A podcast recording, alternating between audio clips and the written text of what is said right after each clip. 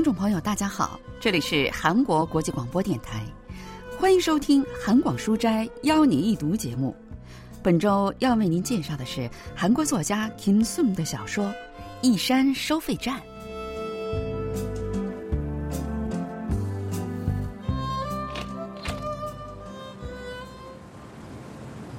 打开一山收费站的门出去，就能看到阳光疗养院的建筑。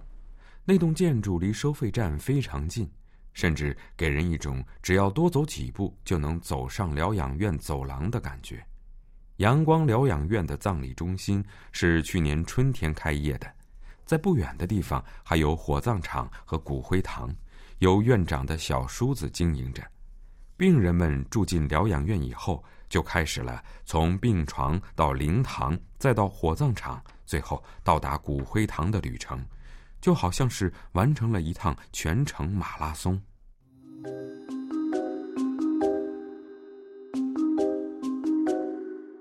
如果在车后座坐着面色阴沉、表情僵硬的老年人，那么这辆车的目的地十有八九是阳光疗养院。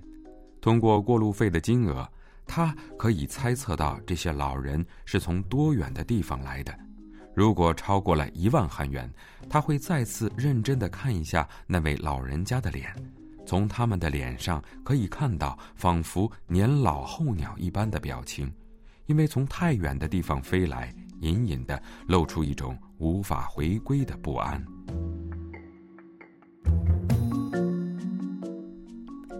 作家 Kim Sun 的《一山收费站》发表于二零一五年。一山收费站建成只有五年的时间，主人公在这里做收费员已经是第三年了。一山收费站前延伸的道路像磨刀石一样平展，他坐在收费站的岗亭里，背对着自己居住的城市，迎接着涌向城市的车流。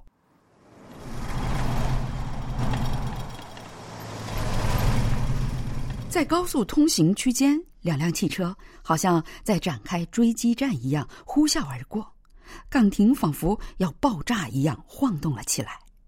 他轻轻的闭了下眼睛，又睁了开来。收费站岗亭就好像是某种甲壳动物的壳覆盖在他的身上。在高速通行区间里，似乎有个痛点，只要有汽车经过那里，整个一山收费站就会像抽风一样颤抖起来。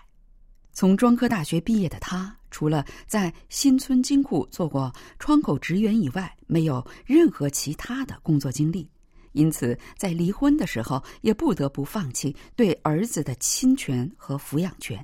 就这样，六年前他来到了这座城市。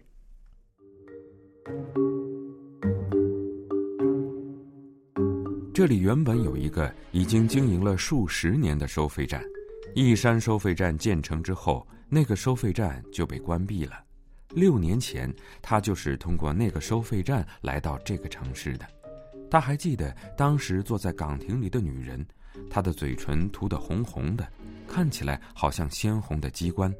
在那女人的脸上看不到任何表情，仿佛人类的所有情感都已经被阉割掉了。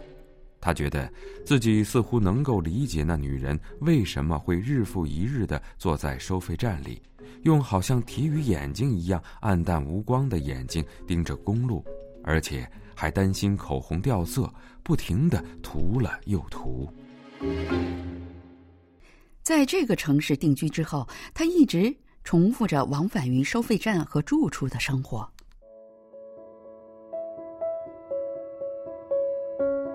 他突然很想知道，通过一山收费站的时候，人们会是什么样的心情。自从六年前他通过已经被关闭的收费站来到这个城市，他就再也没有离开过。透明的塑料箱里堆满了花豆牌模样的高速公路通行券，在他看来，就好像是还没支付的收费通知单，仿佛一生中不断收到的那些写着金额的通知单。一样堆在他的面前，令他束手无策。一辆搬家公司的车从高速通行区间开了过去，看着那辆一点五吨的卡车车斗里的家事，他产生了一种错觉，就好像在看着自己单间公寓里的那些东西被运送到另外一个城市去一样。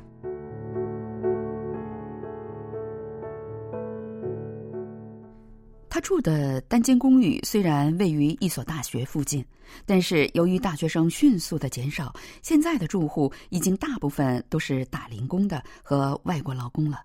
义山收费站的通行车辆并不很多，通行量突然增多的时候，就意味着疗养院里有人去世了。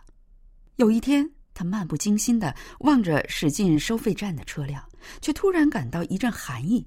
这辆以十一开头的黑色汽车，二十多分钟前刚刚从这里过去。去禹城实业的话，该怎么走呢？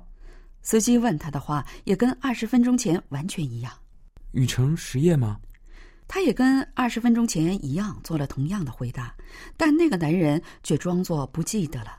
在收费站工作久了，会遇到形形色色的人。有人张口就骂娘，有人还会把垃圾丢下，各种奇怪的事情都有。他很清楚的知道，只有干脆不去理会才是上策。他有些不得已的接过那男人递来的通行券，收费屏上显示的金额是九百韩元，二十分钟前也是九百韩元。往前开五六百米，就能看到右手边有个隧道，通过那隧道就是工厂区了。禹城实业应该就是那些工厂中的一个。他像二十分钟前一样回答了那男人。那男人从钱包里拿出一张五万韩元的纸币，他接过来，一边找钱，一边用眼睛瞥了那人一眼。不知道为什么，那男人的脸好像有些面熟，是没看到隧道，所以开了过去吗？接过找零后，那男人一副不紧不慢的样子，慢慢的摇起了车窗。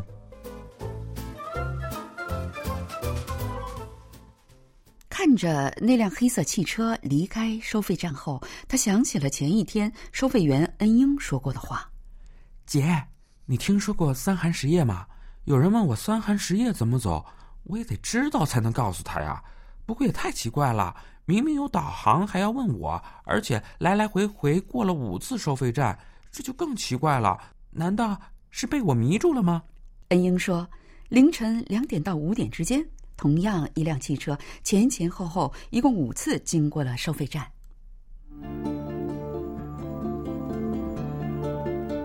在收费站前面的公路上，七百米处有个岔道，分成上行线和下行线，每次通过都要付费。如果过了一百次，就要支付一百次的钱。那个是叫麦比乌斯带吧？汽车们就好像是飞去来去一样，再次回到收费站的时候，他就会感觉自己所在的收费站岗亭就好像位于麦比乌斯带的起点和终点。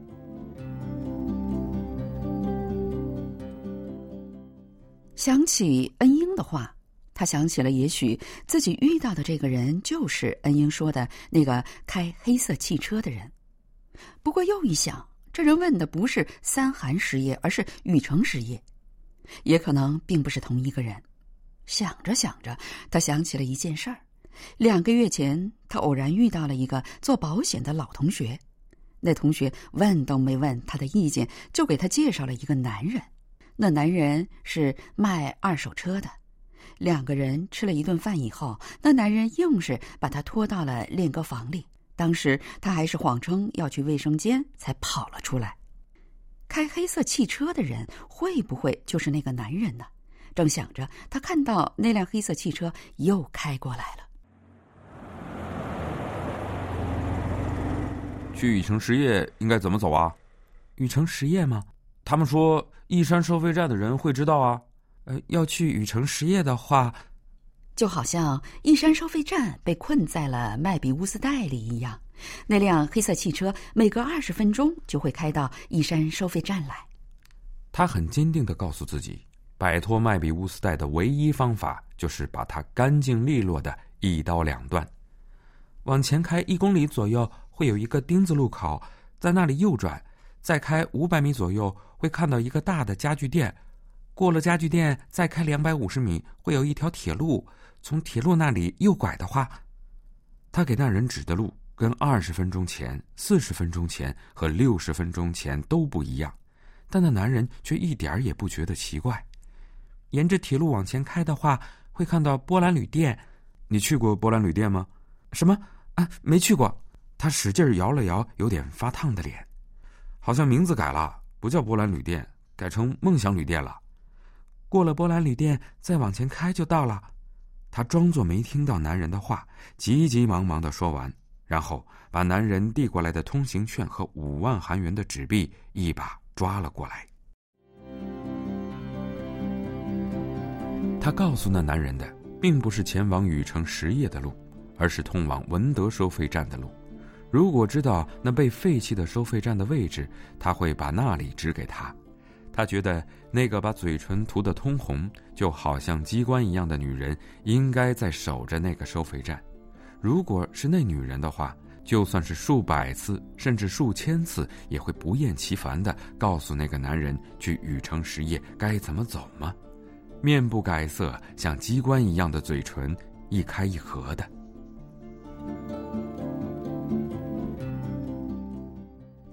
他在文德收费站也工作过三个月，在结束打工的那天，他在聚餐时喝得酩酊大醉，不小心睡着了。站长把他带到了波兰旅店。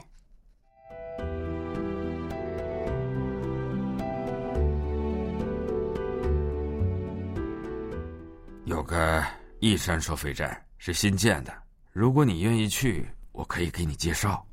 是波兰呢？这个旅店名字有点那个是吧？因为没有经过的车辆，他打了个小盹儿。这时门哐当一声打开，收费站职员进来了。他拿来了些年糕和豆奶。那什么，那个被关闭的收费站叫什么啊？义山收费站。我问的是被关闭的那个收费站，就叫义山收费站。我在这里工作二十年了，怎么会不知道啊？他有点糊涂了，虽然也觉得叫义山收费站倒也不是不行，但一想到被关闭的那个收费站离自己现在所在的这个收费站也许并不远，心里就有种说不出的感觉。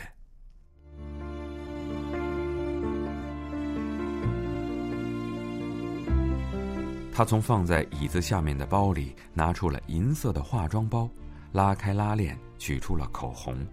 涂完口红后，嘴唇在脸上变得鲜明起来。他又涂了一层，然后把视线固定在公路上，在夕阳映照之下，看起来好像鱼鳔一样鼓胀起来的公路上出现了一辆车。那辆车向着一山收费站以既不快也不慢的中等速度驶来。看不清是什么车，也分不清车的颜色。他忘记自己刚刚涂过了口红，又在嘴上涂了一层。他在心里默默祈祷，千万不要是一辆黑色的汽车。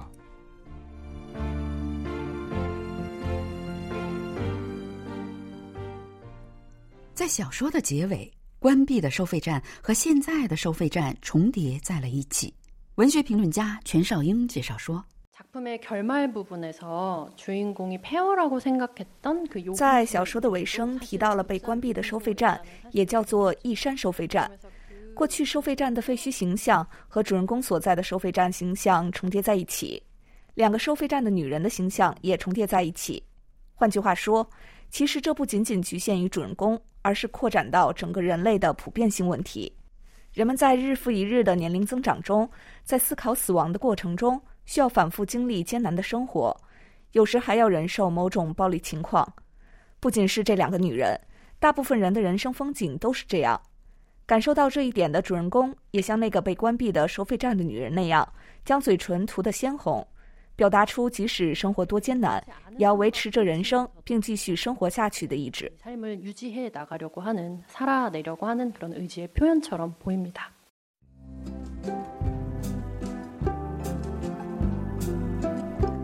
听众朋友，今天的韩广书斋邀您一读节目，为您介绍的是韩国作家 Kim Sun 的小说《一山收费站》。